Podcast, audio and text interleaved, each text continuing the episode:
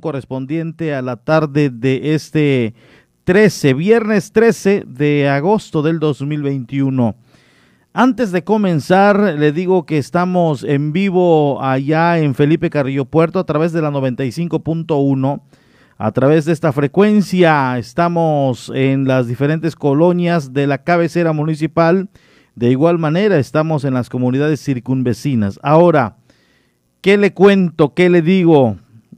Eh, se ha filtrado, es algo que se está manejando de manera interna, sin embargo, se ha filtrado ya un eh, documento, un mensaje, eh, un, un, llamado a los maestros para que de una u otra manera pues exijan a la autoridad federal de la Secretaría de Educación Pública un, un documento donde les estén instruyendo presentarse a las escuelas, eh, que tiene que ser de esta manera para que en un momento dado la propia Secretaría o el gobierno se haga responsable, catalogando ya el tema del COVID-19 como un padecimiento laboral o, o, un riesgo laboral, puesto que pudieran pues enfermarse, complicarse la salud y perder la vida. Entonces, lo están catalogando los de la Secretaría de Educación o más bien los de los sindicatos al servicio de la educación eh, que lo cataloguen como un riesgo de trabajo. Por supuesto que esto nos llama mucho la atención eh, porque de igual manera les están diciendo que no firmen ningún tipo de carta responsiva. Es decir, eh, que entreguen ellos un documento donde se hacen responsables de ir a impartir clases a partir del 30 le decía, y era lo que no se visualizaba, ¿eh? Esta postura no se visualizaba, hablábamos de que si va a ser eh, presencial, que si no, que si voluntario parte de los padres, que si esto, que lo otro.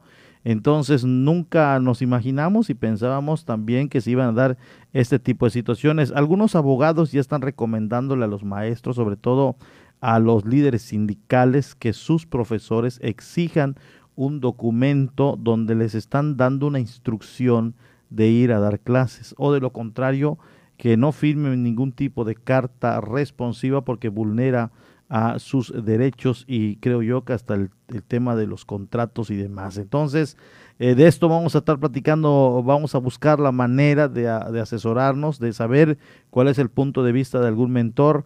Eso es lo que nos viene llegando hace unos momentitos antes de entrar eh, eh, precisamente, y se lo voy a dar a conocer, nomás doy la bienvenida a todos nuestros amigos y se lo leo para saber exactamente qué es lo que dice de manera textual y usted eh, obviamente pues también lo comience a analizar.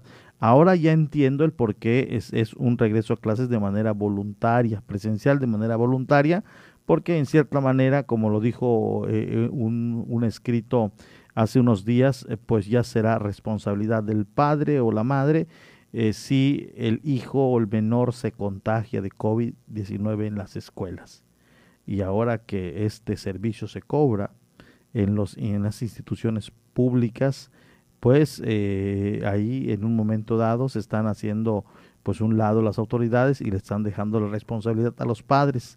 Pero bueno, usted tendrá su propia opinión, usted sabrá lo que va a hacer en el momento de que hagan el llamado al 30 de agosto a acudir a las escuelas, usted sabrá en un momento dado qué hacer. Pero ya con las cartas sobre la mesa o como dice coloquialmente sobre aviso no hay engaño. Sería importante e interesante escuchar eh, la posición de los maestros o, o, la versión de un maestro, así que por favor acompáñenos en el transcurso de esos minutos porque vamos a iniciar con la noticia justo en estos momentos. Y más adelante estaremos le daré a conocer esta lectura este este este escrito y también ver si podemos contactar a algún mentor. Así que por favor acompáñenos en estos minutos de noticia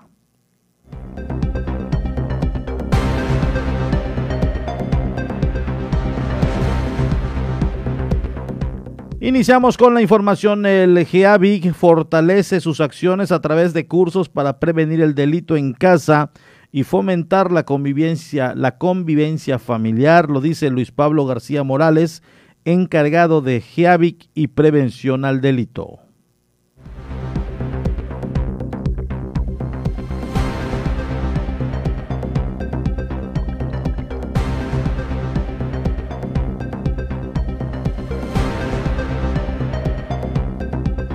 El grupo especializado de atención a la violencia intrafamiliar y de género fortalece a las familias cozumeleñas a través de campañas de atención psicológica, entre ellas los temas del delito en casa y convivencia en familia, indicó Luis Pablo García Morales, encargado de GEAVI y prevención al delito. Sí, son temas que se van a dar en pláticas en plataforma, en plataforma de, de Meet. Es convivencia, es una de, de plan sin violencia en casa que trata de lo que es la, convivencia sana entre padres e hijos. Entonces, de esta manera, eh, hacemos una disuasión a la violencia familiar por parte de, la, de lo que es el grupo GEAVIC, eh, Policía Quintana Roo, y a través pues, de toda la preocupación que tiene nuestro señor presidente de lo que es la violencia familiar, que nos hemos mantenido a la baja con un 6% desde ya en el 2021, a partir del 2021 nos hemos mantenido en estas gráficas, siendo el segundo municipio este, eh, en, eso, ¿no? En, en, mantenernos a la baja en la violencia. Comentó por último que estas personas que acuden a estos tipos de cursos, tras recibir el apoyo psicológico, logran tener una vida normal. Sí, tenemos un, un, buen número eh, de, bueno, de participantes interesados más que nada en estos programas se les ha dado seguimiento en lo que es la contención psicológica eh, por parte de la psicóloga que tenemos en, Grupo GEAVIC, se le da su seguimiento y pues afortunadamente tenemos personitas que, han llevado a cabo este programa y han salido satisfactoriamente estabilizados ¿no? dentro de lo que era su, su problema este, emocional que tenían, pues esto les sirvió de, este, de estabilizarlos y, puedan tener una vida sana, normal mentalmente, ¿no?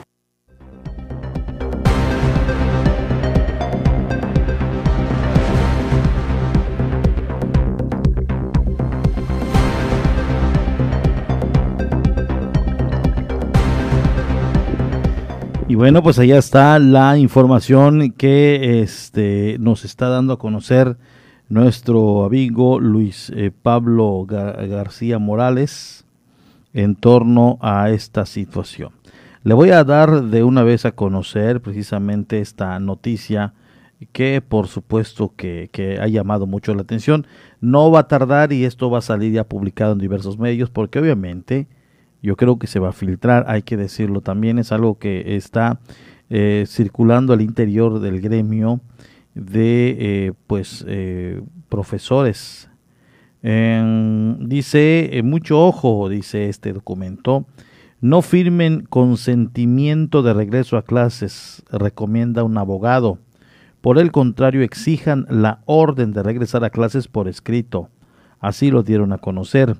El abogado Fidel Guillermo recomendó a todos los trabajadores de la educación no firmar el consentimiento responsiva de regreso a clases y por el contrario soliciten que les den la instrucción por orden directa por escrito a los responsables. Advirtió que una de las consecuencias legales de firmar dicha responsiva va en menoscabo de los propios derechos constitucionales de los mexicanos donde nadie puede firmar o pactar una reducción de sus garantías ya que ya sea la salud, ya sea que la salud la vida o el derecho al trabajo como medios adecuados y seguros. Resaltó que al no firmar el contagio de COVID se considerará un riesgo de trabajo y con ello se dará atención médica al trabajador y garantizar sus derechos en caso de viudez y orfandad. De igual forma, en caso de no tener una recuperación médica, poder acceder a una pensión digna con el fin de orientar a los trabajadores de la educación. Detalló que basado en el artículo 123 de la Constitución y la Ley Federal del Trabajo, el patrón debe aportar todo lo necesario para el trabajo limpio y sano en beneficio del trabajador, además de considerar plenamente como enfermedad de trabajo por las autoridades educativas el contagio de COVID-19. Ya sabes, cuídate mucho y cuida a tus semejantes que te digan flojo o antipatriótico, di que sí, pero importa más tu vida y la de todos, pues nadie te dará un premio o saludo. agregó. Esta información está circulando precisamente ya entre los eh, maestros, entre los gremios sindicalizados eh, al interior o al servicio más bien de la educación en nuestro país. Eh, este es el texto y la verdad pues tiene, tiene bastante razón por supuesto. Al momento de, de, firmar una carta responsiva pues en automático te estás haciendo responsable, amigo mentor, de ir a la escuela y si algo te pasa, pues eh, ya tú correrás eh, con los gastos que esto conlleve. Al considerarse obviamente este como un riesgo de trabajo, pues ya la propia Secretaría o el gobierno en un momento dado, pues ya te estaría haciendo valer tus derechos, los seguros que correspondan y además eh, si llega a, dejarte alguna secuela grave, pues una pensión digna. Eh, esto es lo que se está dando a conocer. Y, digo, eh, en la cuestión de los padres de familia, por eso el tema eh, también voluntario. En el tema voluntario es, si usted deja ir a su hijo, es responsabilidad propia, es responsabilidad de usted si algo llegase a pasarle. Entonces, pues allí ya usted tendrá su mejor opinión, si quiere mandarlo a las escuelas, o si no, esta oportunidad se la están dando, se la están dejando de esta manera, y si no, pues seguirlos de manera en línea. Esa es la otra opción, pero bueno, este es el texto que yo quería darle a conocer, que seguramente esto, esto se estará haciendo público, por supuesto, eh, de momento solamente ha trascendido entre los eh, sindicatos, entre los profesionistas de la educación y obviamente nos lo hicieron llegar porque pues tienen que manifestar su postura, tienen que decir qué está sucediendo al respecto de este documento que ya comenzó o más bien este, esta publicación que ya comenzó a generarse.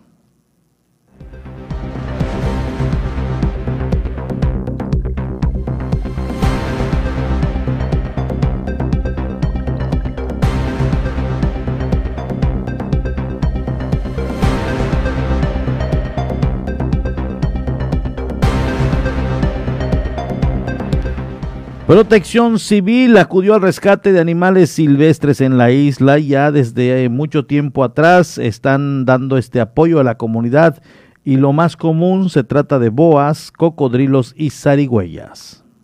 Presencia de boas, una de las más recurrentes en la zona de fincas y sitios aledaños. Reportes que son enviados al departamento de bomberos para su captura. Tal es el caso de una serpiente que presumiblemente atacó a unos animales en un lugar del asentamiento irregular antes mencionado. Asimismo, se ha notado la presencia de cocodrilos y zarigüeyas, expresó Isaac Domínguez Cruz, encargado de despacho de la Dirección de Protección Civil. Las boas son el animal que más nos reportan en, en casas habitación o en principalmente en aquellos que tienen patio con animales, son las que más nos reportan. Cocodrilos es la otra especie que nos reportan mucho y los, las arigüeyas o los tlacuaches, que aquí les dicen creo que zorros. Nosotros acudimos a llamado de, de, emergencia, si nos los despacha el 911 es una emergencia que se, que se cubre y una vez que se hace la captura, la dirección este, tiene estos formatos para que se coloquen los datos del animal, la especie, quién lo capturó, a qué hora, qué fecha, en qué condiciones lo encontramos. Y cuando viene el personal de ecología, ellos nos firman de recibido, analizan cómo está la, este, la, el animal y se lo llevan. Ellos determinan en su momento si es una especie protegida, si no es una especie protegida, si requiere atención veterinaria, si no, y su liberación o reubicación. Cuestionado sobre los casos reportados de estos animales actualmente, comentó. En cuanto a boas, llevamos seis en este año, cocodrilos tres y eh, tlacuaches, que es la especie que más, son las tres especies que más nos reportan, cinco. Obviamente ha habido animalitos domésticos atrapados en pozos, atrapados que meten la cabeza en las rejas y se quedan atorados, perros, gatos, eso es de lo más normal. Y pues sí, contando la fauna, pues serían las abejas, los enjambres de abejas lo que, lo que nos mueve incluso más que, que la captura animal. Mencionó, existen ciudadanos que deciden capturar a estos animales por su cuenta, situación que se vuelve peligrosa. Ha habido casos en el que ellos nos lo entregan ya capturado. estamos hablando, por ejemplo, de los, los este, las zarigüeyas, eh, los cuatis, cuando ha habido cuatis, iguanas verdes, igual cuando son pequeñas, cuando son iguanas grandes, sí, no, sí esperan a que lleguemos. Y pues muchas veces este, ya el animalito incluso ya está herido porque lo está refugiándose en el domicilio, pero ya sufrió algún tipo de accidente, o sea, ya lo atropellaron o se cayó, se lesionó o se peleó con algún otro animal y ya trae heridas. Allá está, cualquier tipo de especie, eh, es mejor llamar a los bomberos, dar parte al 911 y que estos se rescaten de preferencia y que se reubiquen, eh, pues eh, hay que darles la oportunidad de vivir y además, lo decíamos hoy por la mañana, son parte del equilibrio de nuestro planeta. Así las cosas en este tema de las boas que llamó mucho la atención, uno ya en la colonia Félix González, que fue rescatado precisamente por los bomberos y resultó que no era la única y que es un caso muy común y le siguen también eh, pues en la estadística los cocodrilos y las zarigüeyas. Cualquier especie tiene derecho a la vida y mejor llame a las personas especialistas en su captura y estas los reubicarán. Así que pues allá está el llamado. Vámonos, precisamente información internacional a través de la Doche Vele. Posterior nos vamos a un corte. Al regresar buscaremos eh, la charla, la plática con el profesor David Domínguez Povedano para saber su punto de vista acerca eh, de lo que se ha dado a conocer, de exigir una instrucción, una orden o notificación vía escrito de que los maestros se presenten el 30 a sus aulas y comiencen a dar clases no firmar una carta responsiva porque esto los vulnera de sus derechos. Vamos a la información internacional, una mirada global al planeta, el corte y volvemos.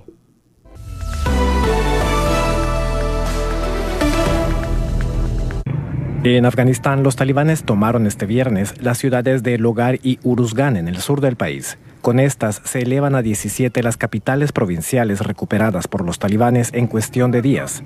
La situación tiene en alerta a la comunidad internacional. Estados Unidos enviará a miles de tropas para evacuar a la mayoría de empleados de su embajada en Kabul. También Alemania anunció que reducirá al mínimo su personal diplomático en ese país. Entre tanto, en Bruselas, la OTAN evalúa los requisitos militares para evacuar a sus representantes, entre ellos la seguridad del aeropuerto de Kabul, tarea que se prevé será asumida por Turquía. En Venezuela, tanto el líder opositor Juan Guaidó como Nicolás Maduro ratificaron su participación en el diálogo político previsto a comenzar este viernes en México. Guaidó, quien anteriormente había descartado cualquier posibilidad de diálogo, se mostró optimista ante lo que considera una postura unificada de las agrupaciones de oposición. Maduro exigió como condición para el encuentro el levantamiento de las sanciones de Estados Unidos y el reconocimiento de su legitimidad como presidente.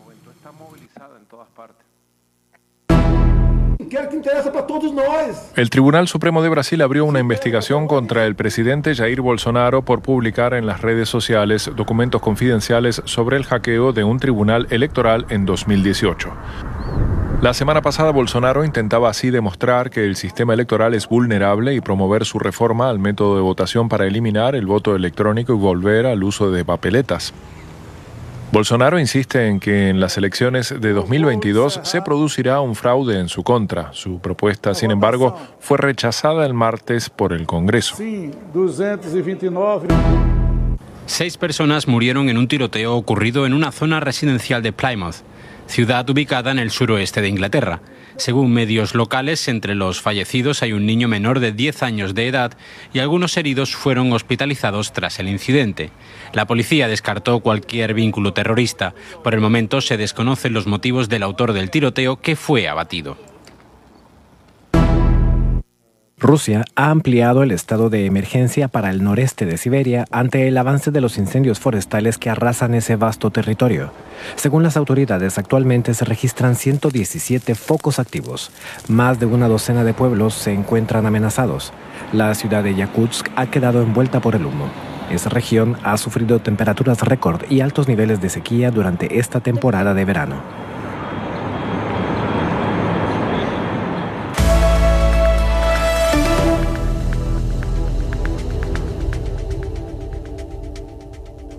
Vamos a una pausa. Es en punto de las 12.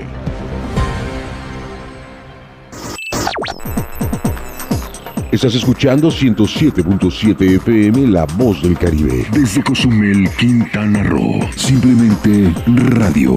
Una radio con voz. La Voz del Caribe. El COVID-19 no es un juego. Ayuda a prevenir los contagios. Si sales, mantén una distancia segura de las otras personas. Usa siempre la mascarilla de la manera correcta, cubriendo la nariz y la boca. No toques los ojos, la nariz y la boca. Lávate las manos frecuentemente por 20 segundos mínimo. Si te proteges, reduces el riesgo de contagio y proteges a todos.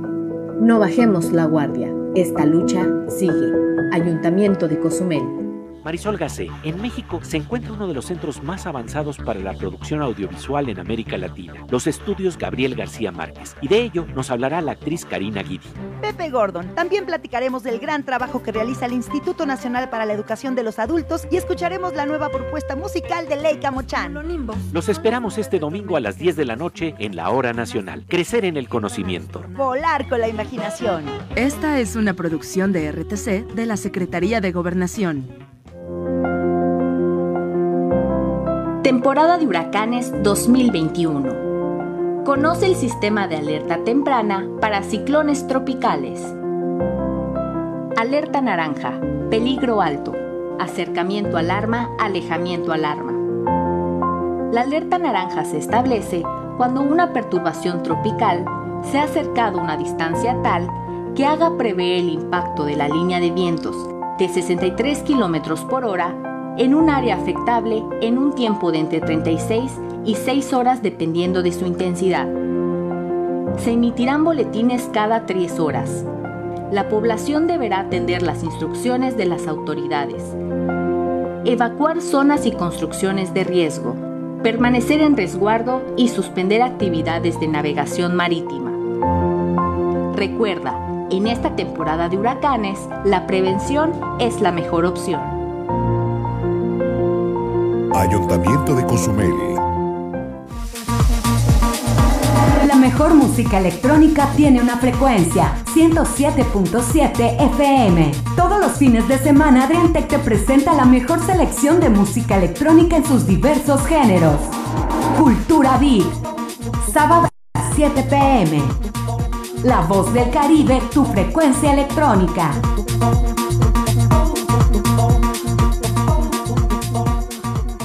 El COVID-19 no es un juego. No te conviertas en una estadística y ayuda a detener la propagación. Protégete y protege a tu familia. Si te reúnes con otras personas, de preferencia hazlo al aire libre. Si es un edificio, abre las ventanas y así habrá más circulación de aire. Mantén una distancia segura. Usa mascarilla correctamente y lávate las manos frecuentemente por 20 segundos mínimo. No bajemos la guardia. Esta lucha sigue. Ayuntamiento de Cozumel. La voz del Caribe. 107.7 FM.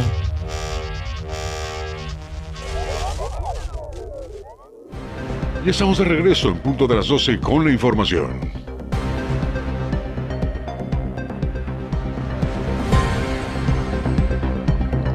Regresamos, son exactamente las 12 con 30 minutos, 12 con 30. Continuamos con más información. Le doy a conocer que prepara el Club Rotario de Cozumel una colecta para apoyar a los extranjeros que pasan varias semanas en la oficina de migración sin que su situación se resuelva. La recaudación finalizará mañana, mañana 14 de agosto. Club Rotario de Cozumel lleva a cabo una colecta para apoyar a migrantes que pasan varias semanas en la estación de migración en la espera de que se resuelva su situación. Sujeiris Grave, presidente de dicho club, invita a la comunidad a ayudar en esta causa. Esto lo estamos recolectando durante esta semana. El día 14 tenemos, eh, tenemos como límite en donde estamos pidiendo eh, cosas de para aseo personal, cepillos de dientes, pastas, pero en general lo que más están requiriendo son cosas para pasar el tiempo, juegos de mesa, libros, revistas, cuadernos de dibujo, colores, crayolas e incluso algún algo de ropa para niños, pero pues por el por la situación como está ahorita la de pandemia, pues sí tenemos mucho cuidado con lo que es la ropa, entonces le estamos dando un poco de prioridad a los artículos de, pues, de entretenimiento, ¿no? Y de aseo personal. Y entregaríamos el martes 17, así que tenemos chance este eh, estos días que, que quedan para, para poder recibir todavía más artículos. Destacó, la respuesta ha sido buena. Estamos recibiendo en especie, no mucho, pero sí estamos recibiendo efectivo para hacer compras. Entonces nos hemos dado la tarea de hacer compras en, volumen de cepillos, pastas, eh, jabones. Entonces sí estamos teniendo un una buena reacción por parte de la comunidad y de los amigos del club. Asimismo, recordó a la población en general participar en el bazar comunitario del huerto a tu casa. Le estamos dando seguimiento a lo que es el bazar comunitario, que es eh, el huerto a tu casa. Se está haciendo cada 15 días. Eh, lo hicimos el 8 de agosto, el siguiente es el 22 de agosto. En, en ese bazar tenemos eh, pues se vende la cosecha de, las hortalizas que tiene el, Club Rotario para, pues para consumo. Y también hay expositores de, eh, locales, tenemos varios productores locales en donde, pues, eh, hay entre ellos hay venta de miel, bisutería, jabones, cuadros decorativos con, con dibujos bordados, bolsas bordadas, desde las 10 de la mañana hasta las 2 de la tarde el domingo 22 de agosto en, el, en la parte trasera de la iglesia del Sagrado Corazón.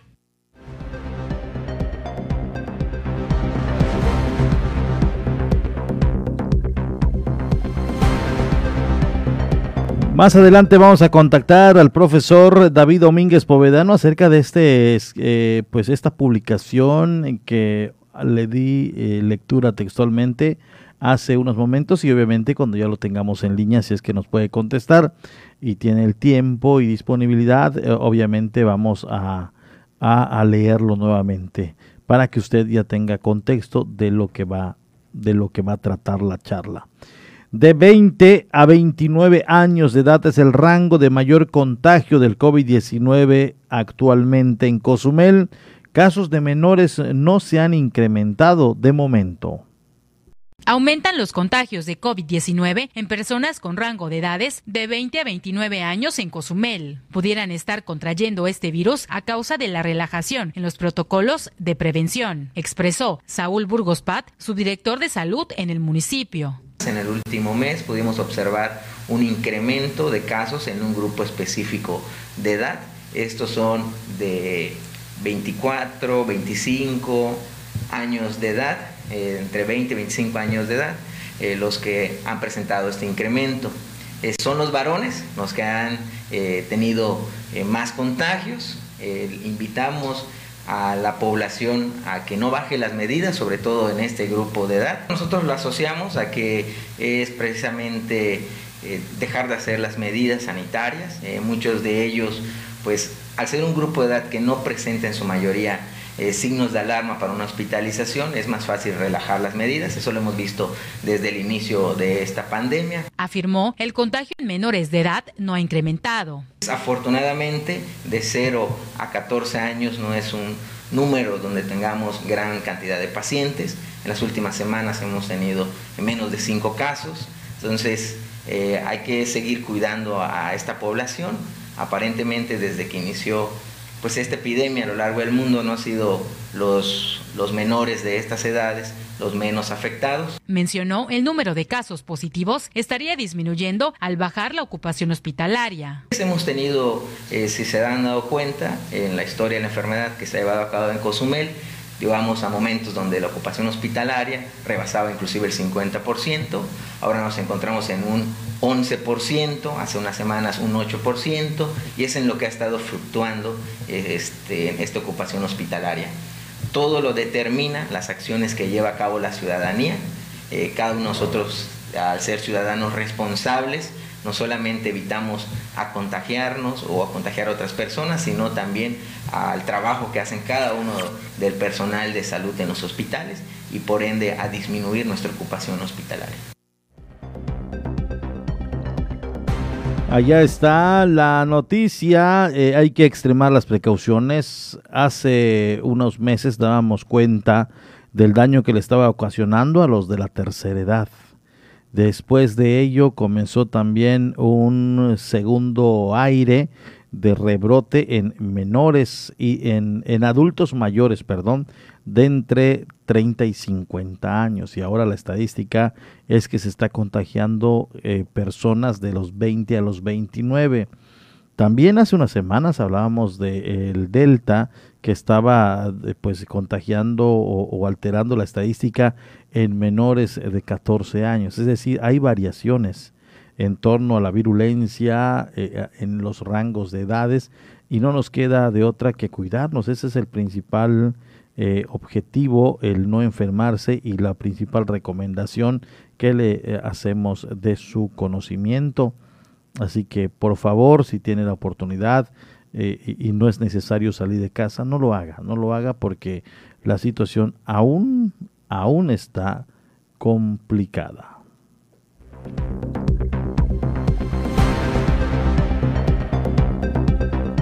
Amplían el número de unidades del transporte público para cubrir la creciente demanda de usuarios en algunas colonias de la isla. Otras colonias tuvieron que ser reforzadas con el servicio de transporte urbano debido a la demanda de ese servicio a los usuarios, dijo Marco Antonio González Anguas, director de la Dirección de Transporte Municipal. Ahorita estamos eh, haciendo la tramitología de lo que es este, algunas modificaciones que han estado solicitando, sobre todo el sindicato de taxistas en lo referente a, a los colectivos. Tenemos el caso, por ejemplo, que tenía ellos en, en resguardo una unidad que anteriormente cubría la ruta 20. Es una unidad tipo Toyota y la cual fue dado de baja para ingresar una unidad un poco más amplia, eh, tipo Traffic eh, entonces ahora eh, ellos solicitan que esa unidad que había causado baja se integre nuevamente a la flotilla de los vehículos de transporte público. Añadiendo el funcionario que tras la demanda del transporte tuvieron que mover otras unidades a diversas colonias y así cubrir las necesidades de las personas que requieren del servicio urbano. Debido a ese tema de la demanda, es en cierto modo porque se está realizando eh, estos movimientos de trámite administrativo, eh, sobre todo en las rutas que pues tienen un poco más de demanda, como es la, la Emiliano Zapata, que se cubre con una unidad de Uniper y una unidad de, taxistas. Tenemos también lo que es la, la, parte de la colonia Altamar Miraflores, que se cubre con la ruta 13, que abarca también las colonias Nueva Generación, El Encanto, este, Altamar, Colonia Miraflores. Eh, tenemos también este, lo que es la CTM. Son algunas colonias que sí, en cierto modo, este, pues sí hay demanda de, usuarios, incluyendo también la, la colonia este, San Miguel.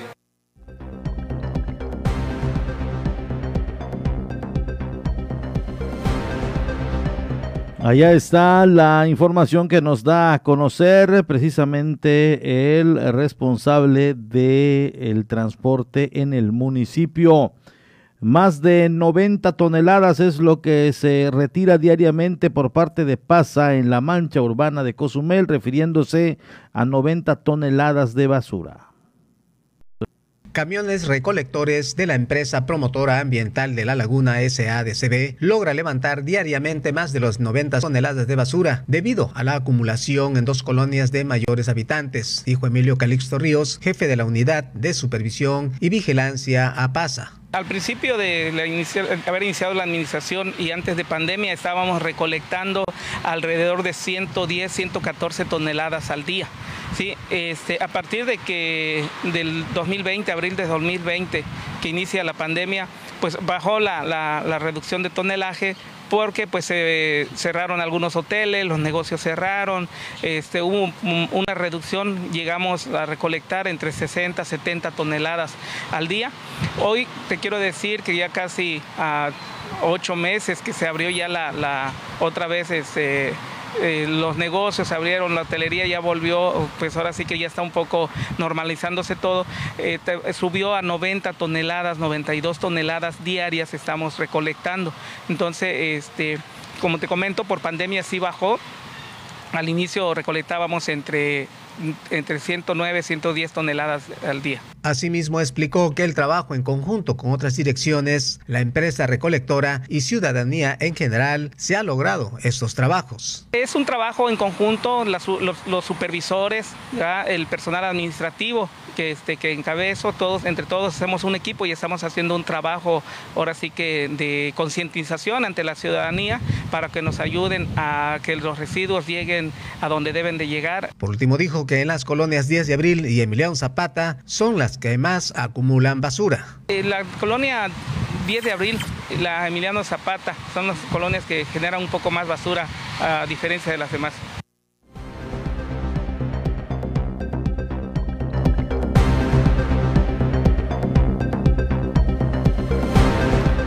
Manu López tiene información acerca de la suspensión del servicio de agua potable de hoy a partir de las 6 de la tarde de hoy y se restablecerá pasada las 8 de la noche de mañana.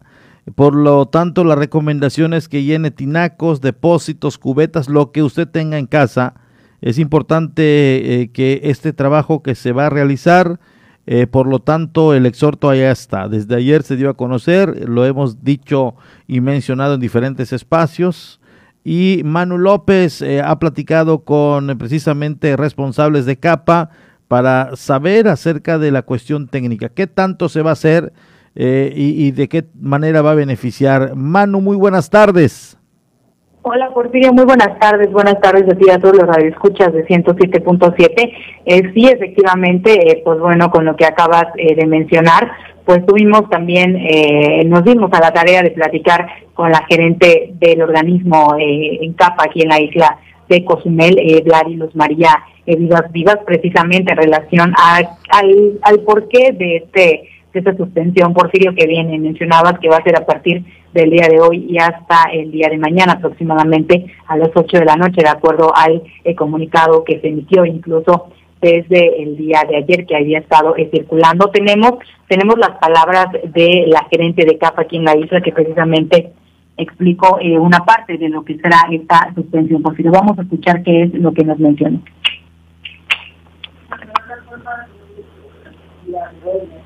Acción obedece a los trabajos del tanque de almacenamiento, el tanque superficial recién inaugurado el lunes pasado. Es un nuevo cárcamo de agua potable con capacidad de 1.500 metros cúbicos.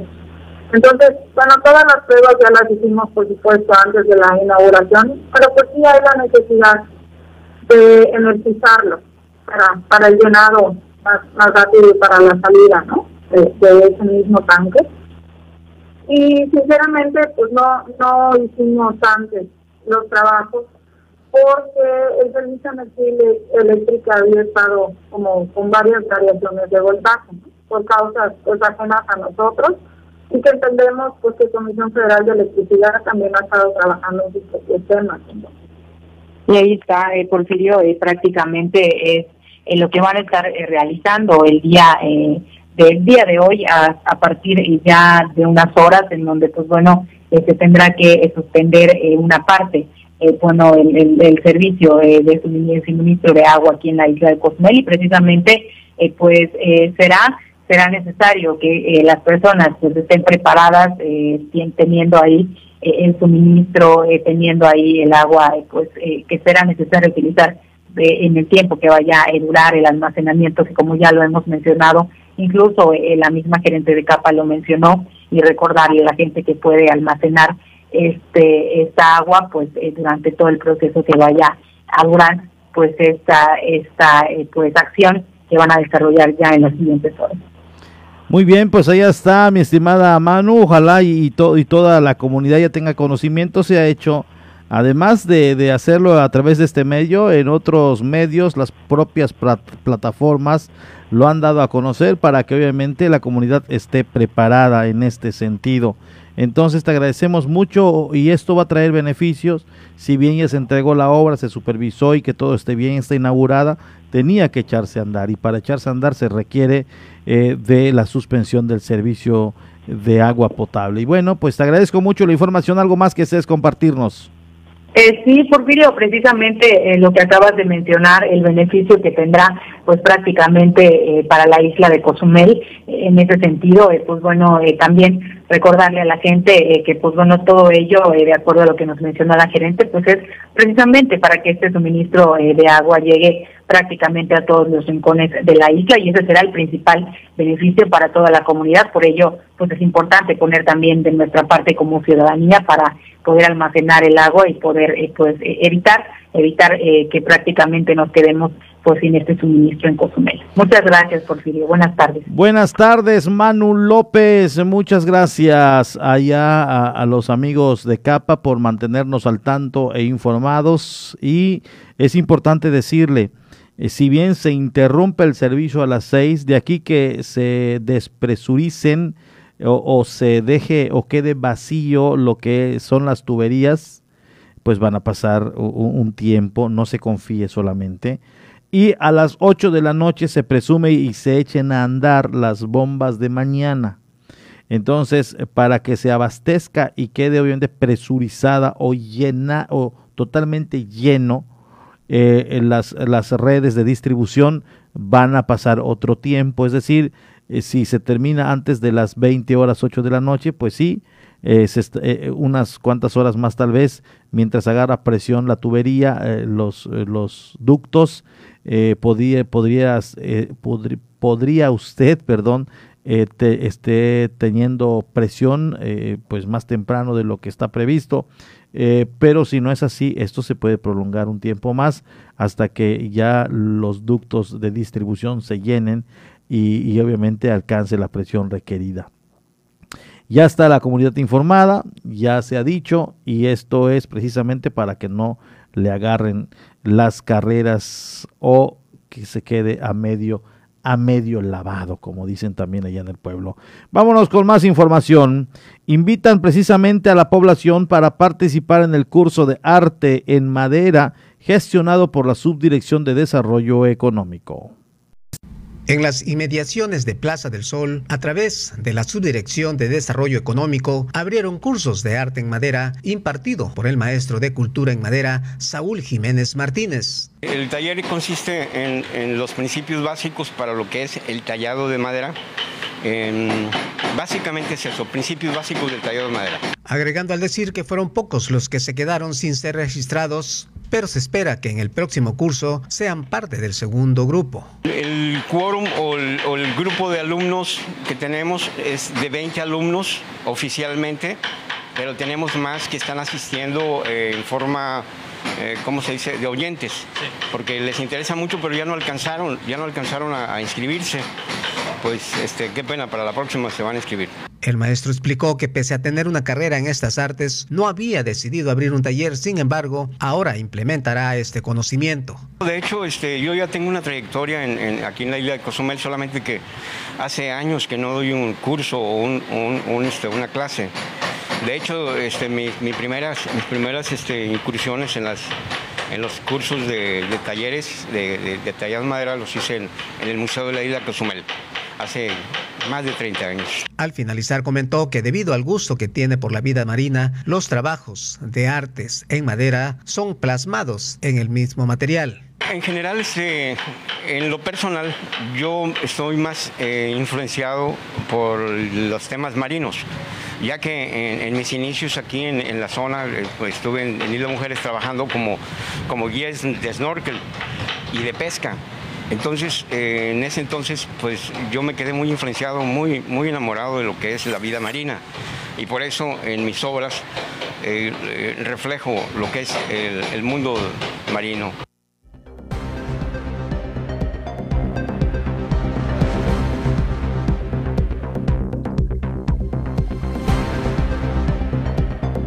Nos mandan saludos eh, desde Control Animal y la Subdirección de Salud, Blanquita Lavinia González Maregalis. Muchas gracias a ella que nos está siguiendo y nos está eh, pues eh, dando precisamente mandando un mensaje. también saludos para su señor padre, mi gran amigo, mi gran amigo Jesús González, mejor conocido como Chucho Fiesta. Saludos para ellos. Eh, por cierto, sigue Chucho con la postura y obviamente con la intención y, la petición de seguir solicitando apoyo. Él necesita una operación de, eh, de aproximadamente 45 mil pesos por sus dos eh, ojos, una cantidad aproximadamente de 90 mil. sigue obviamente él pidiendo la colaboración de la comunidad donde quiera que él eh, se, planta a cantar, a, tocar por momentos el teclado, pues eh, pide a la comunidad precisamente el que, el que se le ayude. Eh, tiene él ya un, un, un, estudio, un análisis, donde un especialista le dice que tiene un porcentaje de recuperar la vista, tiene un gran porcentaje para recuperar la vista y él no ha quitado el dedo de renglón, está siempre eh, solicitándolo, está pidiendo, está, incluso me decía que se ha acercado con amigos, con conocidos, diariamente él eh, ora para que obviamente obren en él y puedan en un momento dado recaudar este recurso. Aproximadamente 90 mil pesos es lo que se requiere para atender al amigo Chucho Fiesta, popular personaje en la isla, siempre lo veíamos en algunos bares, en algunos restaurantes, en fiestas sociales, em, pues amenizando como él lo sabe hacer. Eh, y bueno, a mí me da siempre un gusto saludarle y sobre todo cuando me visita, verdaderamente la paso muy bien. Eh, porque lo conozco de hace muchos años y, y, siempre hemos tenido muy buena amistad. Ojalá y pueda ir recaudando lo poco que, que la comunidad le pueda dar para él es muchísimo. Entonces, Blanquita eh, Lavinia González, su hija, es la que pues lo trae de aquí para allá, lo mueve de aquí para allá y, y, tratan de buscar este recurso. Así que, pues qué bueno que tiene el apoyo, no solamente de su hija, sino de su demás familia y que se vaya recaudando este recurso. Es, es lo que pedimos, es lo que en un momento dado eh, estamos solicitándole a la comunidad. Así que si tiene un pesito 10 pesos, 20, 30, 40, lo que usted pueda y considere. Sabemos que la situación de pandémica está, está todavía pues muy vigente, pero bueno, eh, evitemos tomar en ocasiones un refresquito, eh, comernos un esquite y se lo vamos dando a nuestro gran amigo Chucho que mucho le hace falta en estos tiempos.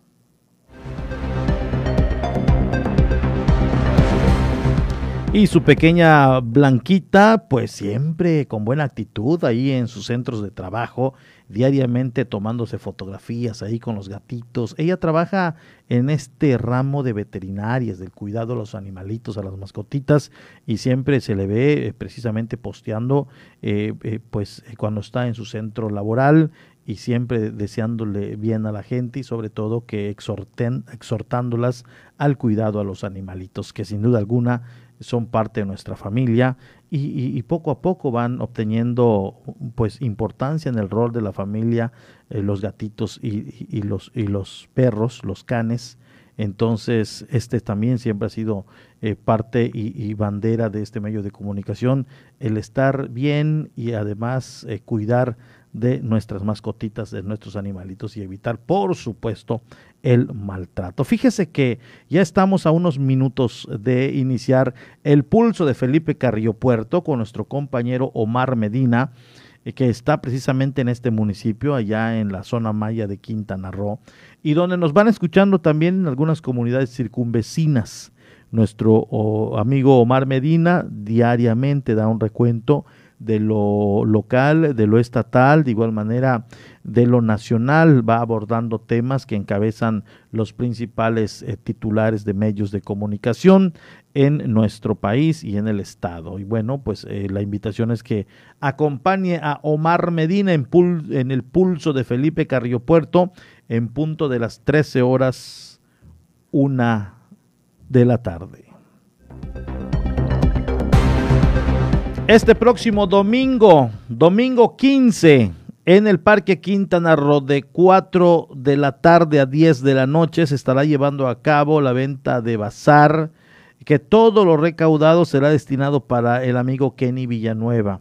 La invitación ya la estuvimos haciendo desde días atrás, así que si tiene la oportunidad, vaya, compre algún artículo. Me, está diciendo Nora Hernández que tienen una cantidad de gente, una cantidad de gente que ha, eh, ha donado sus productos, eh, algunos nuevos, otros en muy buen estado, no nuevos, pero en muy buen estado y de muy buena calidad. Entonces, todo esto se va a estar ofertando el próximo domingo allá en el Parque Quintana Roo de 4 de la tarde a 10 de la noche. Así que si tiene usted la oportunidad, pues vaya, esto en el entendido que si se acaba todo antes de las 10 de la noche, pues prácticamente eh, pues ya ellos también le paran.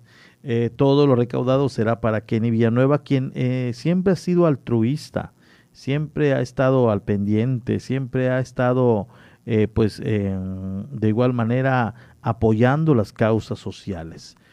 hoy él requiere del apoyo de la comunidad, y bueno, si tienen ustedes la oportunidad, pues también apoyen a nuestro amigo Kenny Villanueva.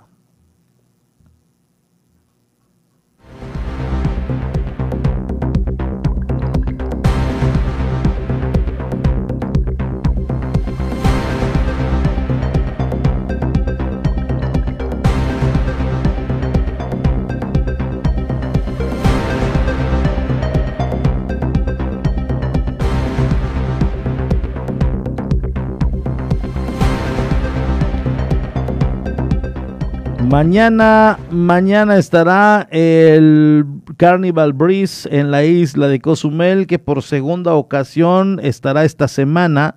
Atracó, si no mal recuerdo, el pasado martes estuvo también en la isla de Cozumel el Carnival Breeze. Entonces mañana estará de nueva cuenta, amigos comisionistas, turoperadores, todos aquellos que están en el ramo turístico, pues también hacer ahí el abastecimiento de su negocio, el estar preparados porque puede y, nuevamente llegar con una muy buena ocupación, como de momento ha traído precisamente esta embarcación de la Carnival Cruise Line y sin duda alguna que será un buen sábado para los prestadores de servicios turísticos, sobre todo los que dan y brindan el servicio a gente de barco, gente de crucero. Entonces allá está eh, para que mañana estén preparados estén listos. Nuevamente el Carnival Breeze estará en la isla de Cozumel. Un saludo a todos, por cierto, los comisionistas, los eh, de snorkel, los de buceo, eh, los que ofrecen club de playa, todos, todos, todos de la industria eh, turística. Muchas gracias por recibir a, la, a los turistas, por recibir a los extranjeros y sobre todo por ser buenos anfitriones. Desde aquí se lo agradecemos y sí, vamos a hacer que pasen un momento agradable, que la pasen bien, que disfruten sus vacaciones y la estancia en la isla de Cozumel, eh, que en cada temporada vacacional los esperamos sin duda alguna eh, con muy buen ánimo y que las expectativas siempre se cumplan de que nos vaya bien en nuestros negocios o a lo que nos dediquemos.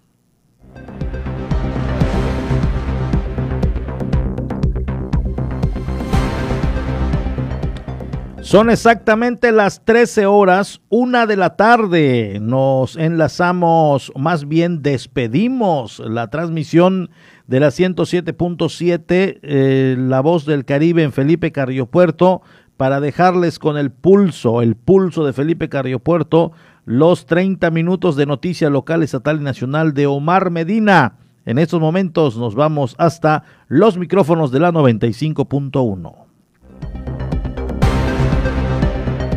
Aquí en la isla de Cozumel eh, nos vamos a la información humanitaria. Tenemos ya a la Organización de las Naciones Unidas con los temas internacionales humanitarios. Posterior a un corte y volvemos. Estas son las noticias más destacadas de las Naciones Unidas con Jordi Trujols. La Agencia de la ONU para los Refugiados señaló este viernes su preocupación por el impacto que pueda causar en mujeres y niñas la escalada del conflicto en Afganistán. En conferencia de prensa en Ginebra, la portavoz de la agencia, Xavier Mantou, destacó que el coste humano de las hostilidades es inmenso y que la misión de asistencia de la ONU en el país ya ha advertido que de no disminuir la violencia de forma significativa, Afganistán va camino de registrar el mayor número de víctimas civiles documentado en un solo año desde que existen registros por parte de la organización. La vocera explicó que cerca del 80% de los cerca de 250.000 afganos que se han visto obligados a huir desde finales de mayo son mujeres y niños. Desde enero, unas 400.000 personas se han visto obligadas a abandonar sus hogares, uniéndose a los casi 3 millones de afganos que continúan desplazados en el interior del país. Durante este año, la agencia ha evaluado las necesidades de casi 400.000 civiles desplazados internos y, en colaboración con otros socios, proporcionó alimentos, refugio, paquetes con artículos de higiene y sanitarios y otros tipos de asistencia humanitaria de emergencia. La Organización Mundial de la Salud ha instado a todos los países a dejar de lado las diferencias para acelerar los esfuerzos por comprender dónde y cómo se originó el virus del COVID-19, incluida la hipótesis que pudiera salir de un laboratorio. La decisión se produce después de que la agencia de la ONU publicara en marzo un informe conjunto sobre los orígenes del coronavirus que determinó que no había pruebas científicas suficientes para descartar ninguna de las hipótesis sobre los orígenes del nuevo coronavirus. La agencia de la ONU insistió en que para abordar la hipótesis del laboratorio necesitaba tener acceso a todos los datos con los objetivos de evitar futuras amenazas sanitarias mundiales. Un nuevo equipo consultivo independiente de expertos denominado Grupo Consultivo Científico Internacional sobre Orígenes de Nuevos Patógenos se encargará de supervisar el delicado proyecto coordinando los estudios recomendados en el informe de marzo. Un amplio grupo de expertos de la ONU en derechos humanos expresaron hoy su preocupación ante la brutalidad policial desenfrenada que se produce contra manifestantes pacíficos en todo el mundo y advirtieron a los estados del grave peligro que este tipo de abusos supone para las garantías fundamentales. Los especialistas destacaron que durante los últimos meses y años ha crecido el uso de la fuerza excesiva y la brutalidad policial, y señalaron que esta tendencia que a menudo se extiende a los periodistas que cubren las protestas ha provocado innumerables muertes y lesiones, a menudo agravadas por la tortura, la violencia sexual, la detención arbitraria y la desaparición forzada, y ha intimidado, traumatizado y antagonizado a grandes segmentos de la sociedad en todo el mundo. Los expertos afirmaron que la gran mayoría de estos incidentes tienen su origen en tensiones políticas socioeconómicas, étnicas, raciales, religiosas o de otro tipo propias de situaciones nacionales o regionales concretas.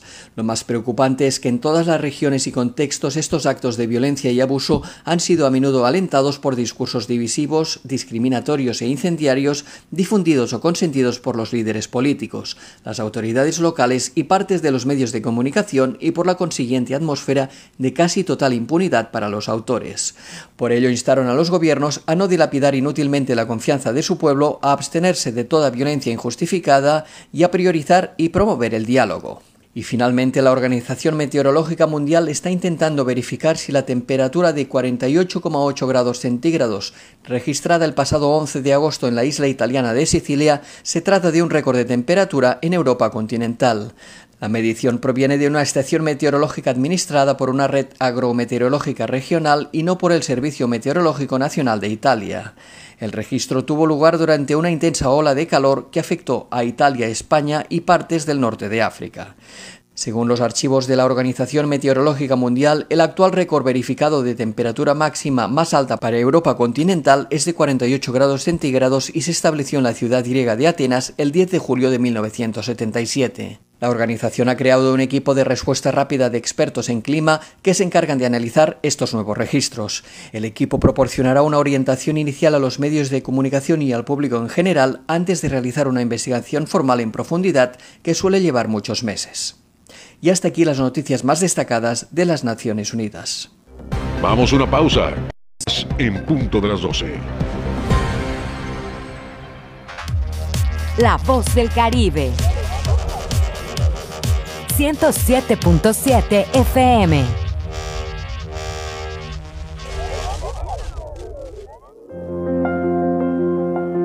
Temporada de huracanes 2021. Conoce el sistema de alerta temprana para ciclones tropicales. Alerta roja. Peligro máximo. Acercamiento afectación, alejamiento afectación. La alerta roja se establece cuando una perturbación tropical se ha acercado a una distancia tal que haga prever el impacto de la línea de vientos de 63 km por hora que pueda afectar en un tiempo igual o menor a 18 horas. Se emitirán boletines cada 3 horas. La población deberá resguardarse totalmente y atender las instrucciones de las autoridades. Recuerda, en esta temporada de huracanes, la prevención es la mejor opción. Ayuntamiento de Cozumel. En 107.7 FM, La Voz del Caribe, ha llegado el tiempo de hacer una mirada global y saber lo que sucede en el mundo a través de la ONU en minutos. De lunes a viernes a las 11 de la mañana y a las 5 de la tarde, aquí en 107.7 FM, La Voz del Caribe, La Voz del Mundo.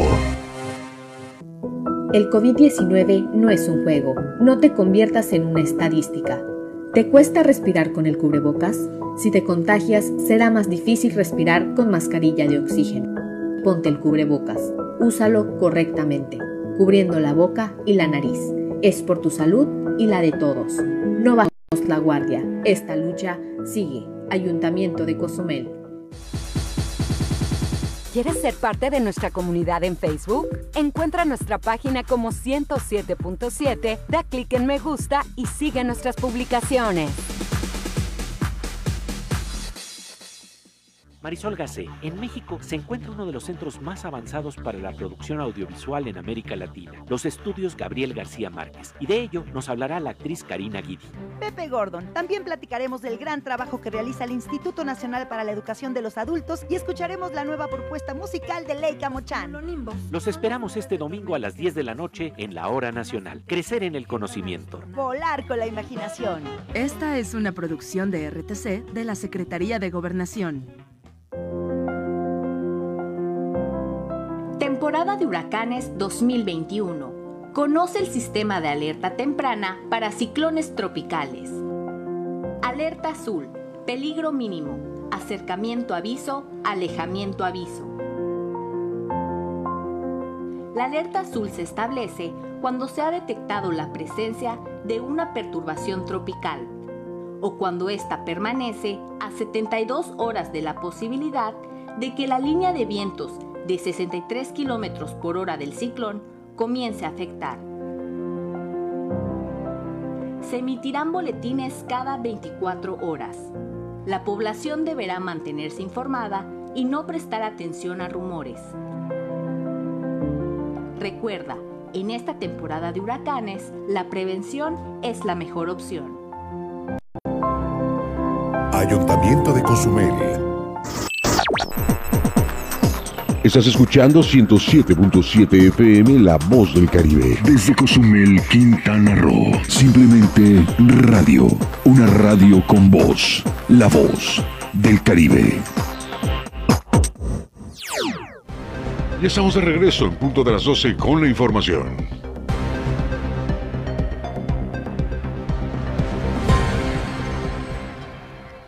Muchas gracias. Seguimos, estamos totalmente en vivo y en directo a través de la 107.7 FM, La Voz del Caribe. Dándole a conocer otro de los temas, aumentan interesados en formar parte de la Universidad de Quintana Roo Campus Cozumel. Existe interés de los estudiantes para este próximo ciclo.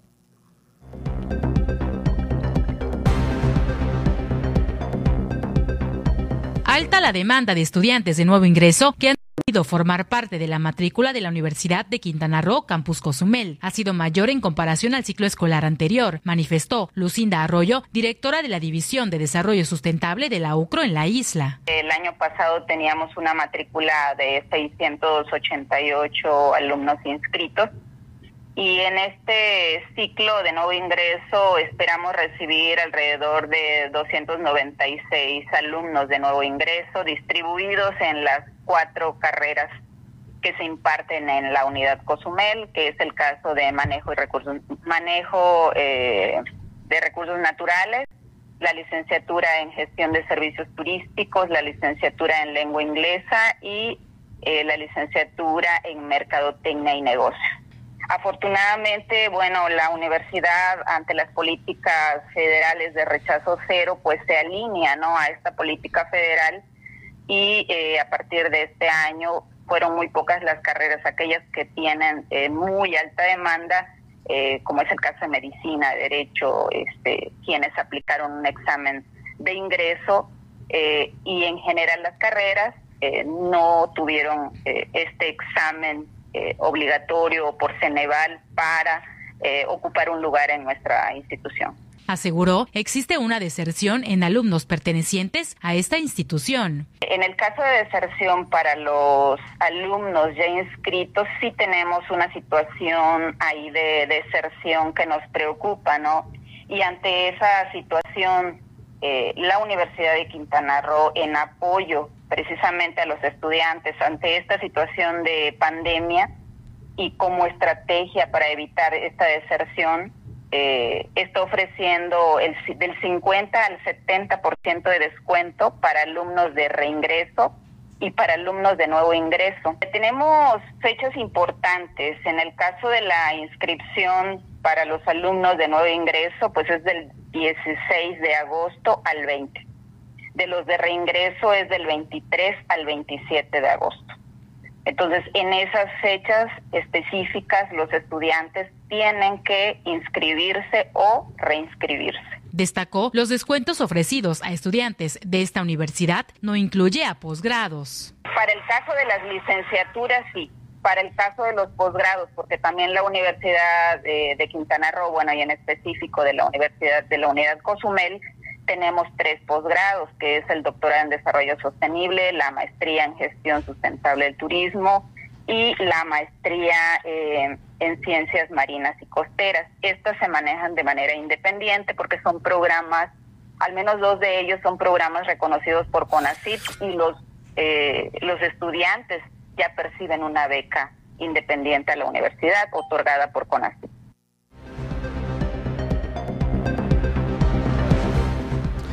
Y bueno, pues allá tiene usted la información. Fíjese y le doy a conocer precisamente esta noticia eh, que hace unos momentos catearon la casa del morenista Saúl Huerta tras su desafuero por presunto abuso sexual.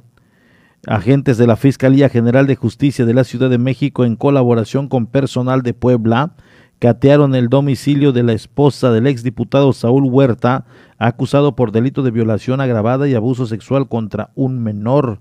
De acuerdo con el reporte, de la, diligencia se realizó en un domicilio ubicado en la Reserva Territorial de Cholula, allá en Puebla.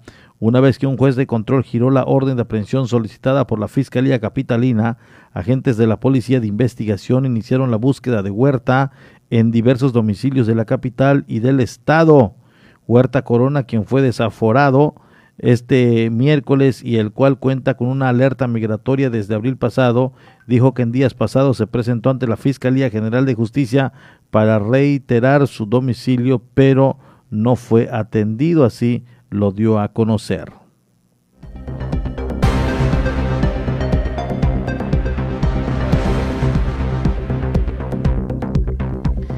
Y bueno, pues allá está. Este caso dio mucho de qué hablar. Recuerda usted, ya sé que, eh, no sé, meses, no sé si unos eh, cinco, cuatro, seis meses, algo ahí, cuando se habló precisamente de, del abuso sexual eh, contra un menor de edad y se señaló a este diputado federal. Bueno, pues ya está desaforado y eh, fue este viernes cuando eh, ya eh, se, giró la orden de cateo de búsqueda y bueno, pues esto es lo que se está llevando a cabo, es lo que se está dando a conocer.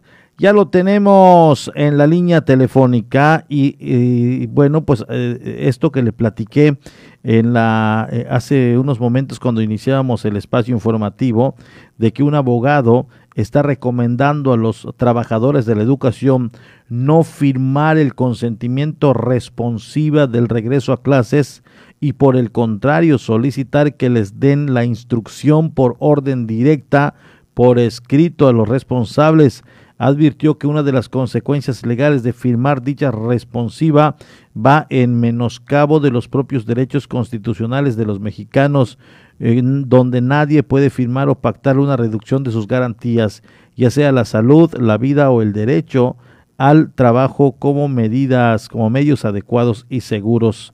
Eh, entonces, en esta orientación que se dio, obviamente hay posturas seguramente de los maestros, de la propia Secretaría de Educación y bueno, me dicen que ya tenemos enlazado al profesor David Domínguez Povedano, a quien saludo con mucho gusto. Profesor, muy buenas tardes. Buenas tardes, Porfirio. Buenas tardes a todo el respetable auditorio. ¿Qué nos pues cuentas? pues como bien estás comentando, hasta este momento, eh, al menos aquí en Quintana Roo, no nos ha llegado ninguna instrucción por parte de la Secretaría de Educación Pública que los maestros tengamos que firmar algún documento donde renunciemos o exima, este, eh, quitemos de responsabilidad a la Secretaría en relación a pues a algún eh, riesgo de trabajo por, por, por la salud del contagio de esta enfermedad y que pueda en algún momento dado desencadenar hasta la muerte del trabajador. No tenemos ninguna ninguna eh, noticia que nos van a solicitar estos documentos. Sin embargo, el Sindicato Nacional de Trabajadores de la Educación ha sido eh, muy específico en esta situación. Aquí no hay obligación por parte del compañero o compañera que si les dicen que tiene que firmar un documento, porque allá tenemos la acción precisamente del sindicato que protege los derechos laborales de todos los que nos encontramos afiliados como trabajadores de la educación. Y tendrán en su momento eh, el sindicato pronunciarse si eh, es esta situación aquí en Quintana Roo a través de la sección 25, que es la que corresponde a todo el estado de Quintana Roo y las demás eh, delegaciones eh, en los diferentes municipios del estado. Pero hasta este momento no tenemos conocimiento de ese documento hacia los docentes. Si bien obviamente no les están solicitando esta carta responsiva, ustedes solicitarán eh, que se les instruya de manera directa a través de un documento el regreso a clases o también regresarán así como si nada ha pasado y sin ningún tipo de documentación? Desde el momento que los maestros reinician sus labores educativas, hay un proceso donde eh, al momento de que uno salió de receso escolar, uh te dan un documento y te dicen que te tienes que presentar a tal fecha. Si no te presentas en esa fecha, obviamente hay sanciones. Entonces, pero en ningún momento dado te, te dicen, este, eh, ya hay un documento por escrito de que te tienes que presentar en, en cierta ah, fecha. ¿Sí? Entonces, este, pues ya sí, sí existe un documento donde uno tiene que presentarse en una fecha y empezar a checar la libreta o el, el reloj checador para, el inicio de, ese ciclo escolar, ¿no? Esta eh, información. nosotros, nosotros en este momento ya estamos en, en lo que se le llama el curso intensivo. el curso intensivo hasta el día de hoy, pues vamos a comenzar el próximo lunes. Pues esta semana tuvimos, eh, el día de ayer tuvimos la reunión con todos los directores del Estado y, y el día de lunes iniciamos el curso intensivo con nuestros docentes. Este curso intensivo eh, en Quintana Roo se va a seguir dando en línea, o sea, virtual. Y después tenemos el Consejo Técnico, que también va a ser virtual. Eh, hasta este momento, eh, presencial va a ser hasta el día 30 de agosto, que todos los maestros deberemos de, estar eh, en las instalaciones educativas correspondientes. Oye, profe, este, este escrito o publicación que me llegó, según eh, información, es que ya está circulando al interior de los gremios, es decir, a la comunidad magisterial. ¿Es así? ¿Te, ¿Ya te llegó la información? ¿Sabías de esto, de lo que estamos hablando? Sí, efectivamente ha estado circulando eh, este documento en un momento dado. Es una orientación para los trabajadores de la educación en el sentido de que de que no se autovulneren sus propios derechos al firmar un tipo de documento de, de esta índole. Pero como te vuelvo a repetir, hasta este momento los directores no tenemos ninguna instrucción por parte de la Secretaría que se dé esta situación. Lo que sí tenemos instrucción es que los padres de familia que decidan enviar a sus hijos a la escuela van a tener que firmar una carta responsiva. ¿En qué sentido? En el sentido de que ellos están autorizando, con todos los riesgos que conlleva esto, que el niño, joven, adolescente, eh, acuda presencialmente a sus labores educativas. ¿Esto con qué fin? Hay algunos estados de la República donde se han manifestado padres de familia, han hecho marchas para exigirles a las autoridades el regreso a clase presencial. Y esto, eh, Quintana Roo es uno de ellos. En, la semana pasada se realizó una marcha en Cancún solicitando a las autoridades el regreso a clases presenciales. Entonces, por eso es que las autoridades, en un momento dado, el padre que desee mandar a su hijo eh, en forma presencial va a tener que firmar un documento donde ellos están de acuerdo que de enviar al joven niño adolescente a sus labores educativas en forma presencial. Oye, prof, ¿ya hubo pronunciamiento de la SEP al respecto? La SEP ya autorizó que es opcional por parte de los padres de familia mandar a sus hijos en forma presencial. Y el que decida mandar a sus hijos en forma presencial tendrá que firmar este documento. Oye, en el caso de los maestros, sí es como en cierta manera obligatorio el presentarse. Los maestros tendrán la obligación de presentarse a sus labores. Ahora, si el niño, niña, adolescente no eh, asiste a la escuela, pues el maestro tendrá que buscar las estrategias para continuar dando estas eh, eh, estas clases van a hacer en forma virtual. Si el 50 más 1 de los grupos deciden irse por las clases virtuales, esto ya va a ser muy particular de cada escuela, lo podrán realizar los maestros reunidos en consejo técnico escolar.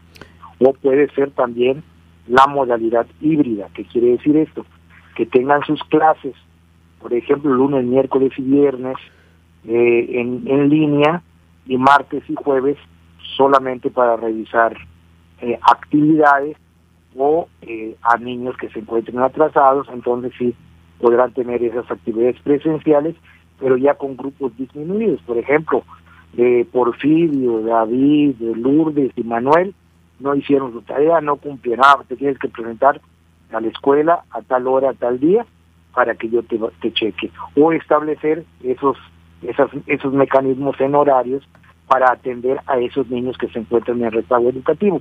No sé si, si comprendo. Sí, sí, sí, sí. Oye, profe, en el tema de la limpieza, ¿cómo estuvo eh, eh, de participación de gente? ¿Se, se hizo? ¿Se logró? Eh, en el caso de algunas escuelas participaron maestros, padres de familia, directivos, intendentes.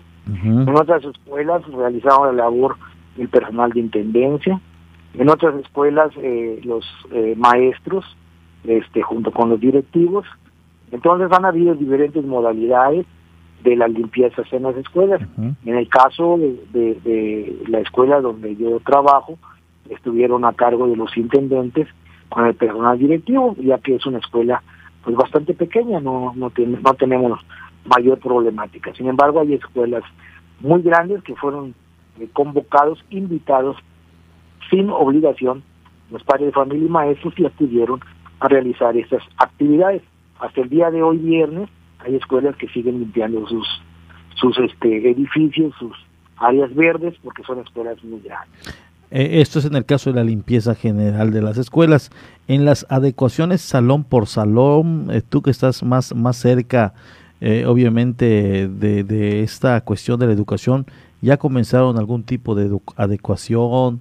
De, de Sí, dejarlas. de hecho, en este momento, este, después de la limpieza, están el equipamiento. O sea, quiere decir que cada uno de los salones deberán de poner las sillas que, eh, que se están este, manejando, que son eh, eh, aproximadamente 15 sillas, 13, 15 sillas, para atender grupos de, de, de 13, 15 alumnos máximo en cada uno de los salones. Entonces ya se está adecuando los salones de, de esta manera y las sillas excedentes se están poniendo en otro lugar para que los salones cumplan con la normatividad de la famosa sana distancia.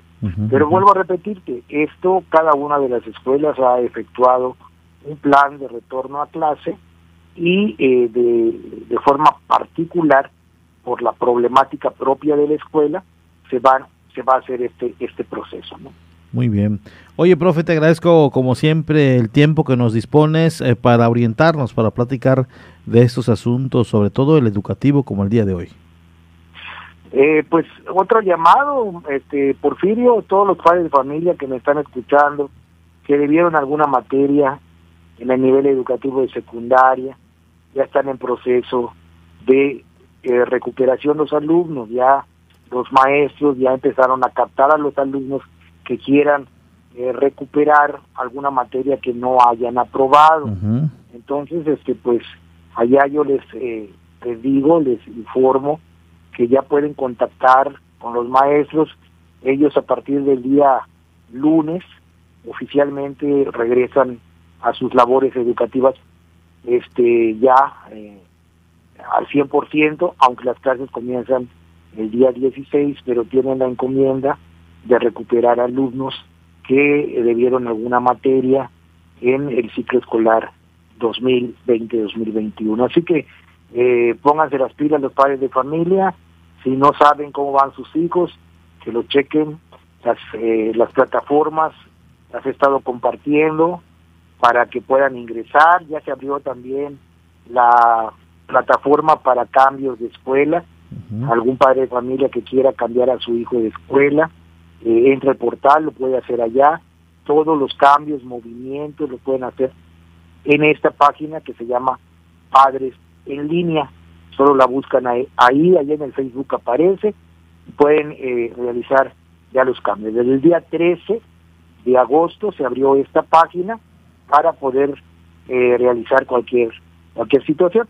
De cualquier manera, en la página de la Escuela Secundaria General Luis Álvarez Barré también se encuentra toda la información, aunque no sean alumnos de, de, de esa escuela, pues allá está la, la información porque son las páginas y las plataformas y cómo realizar este, cualquier trámite de la Secretaría de Educación en lo que es el nivel básico, que es kinder, eh, primaria y secundaria. Muy bien. Profesor, gracias eh, por estos comentarios. Muy buenas tardes. Buenas tardes. Allá lo tienen al profesor David Domínguez Povedano. Gracias por su tiempo, disponibilidad, por los minutos para la 107.7 FM, La Voz del Caribe.